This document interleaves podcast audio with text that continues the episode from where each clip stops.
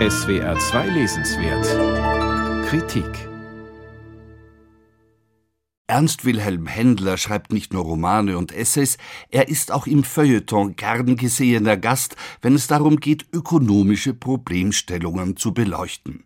Daher ist es gar nicht so verwunderlich, wenn dieser Schriftsteller nun eine Gesellschaftstheorie vorlegt, zumal Händler auch Philosophie studiert hat.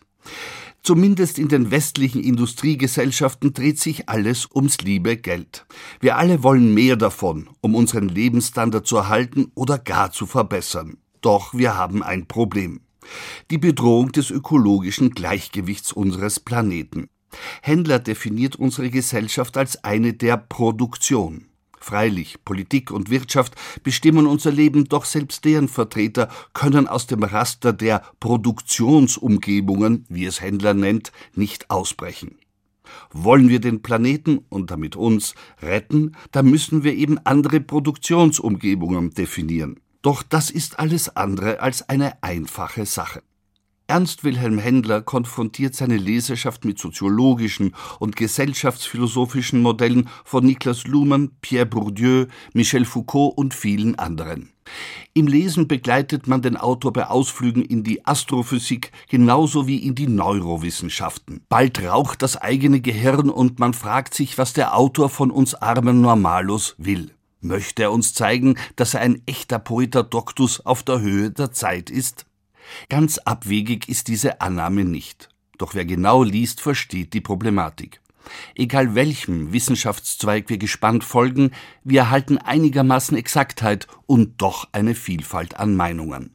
Der eine Weg, der uns zu einer klaren Lösung unserer ökologisch-gesellschaftlichen Probleme führen könnte, ist versperrt durch eine Vielzahl von Wegen. Produktionsumgebung ist das Schlüsselwort von Händler Studie. Produktionen sind bei ihm aber nicht nur materieller, sondern auch immaterieller Natur, sei es ein Softwareprogramm, sei es das Verfassen eines Gedichts. Das macht die Problematik nicht einfacher, aber spannender. Im Produktionskollektiv sind wir alle, als Einzelne oder in der Arbeitsgemeinschaft, aufgerufen, an den gesellschaftlichen Veränderungen mitzuwirken. Wer nun denkt, Händler würde eine Attacke gegen den bestehenden Kapitalismus reiten, der irrt. Sein Argument ist dabei verblüffend. Der Kapitalismus kenne einfach nicht die eine Wahrheit und es gäbe auch keinen wie immer auch gearteten Überbau. Händlers Fazit Der Kapitalismus braucht kein Fundament.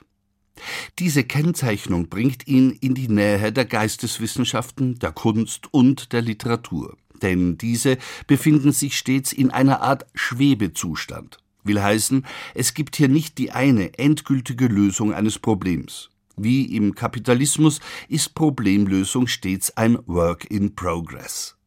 Was also ist zu tun? Nach Händler sollten wir weniger auf den Ist-Zustand der Gesellschaft beharren, sondern uns als Möglichkeitsmenschen, so der Autor, verstehen. Weder die Produktion noch ihre Umgebung ist etwas statisch Festgelegtes. Dabei geht es nicht um abgenutzte Begriffe wie Fortschritt oder Wertsteigerung, sondern um die Gestaltung der Zukunft in der Suche nach realisierbaren Möglichkeiten, die der Ökologie zuträglich sind. Der Autor geht sogar noch einen Schritt weiter.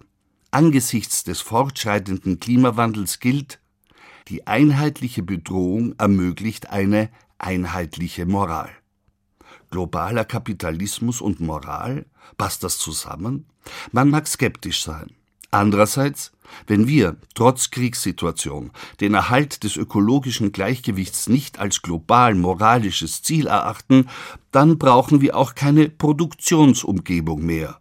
Denn welchen Sinn würde Produktion machen, wenn der Möglichkeitsmensch ein Ausgestorbener wäre?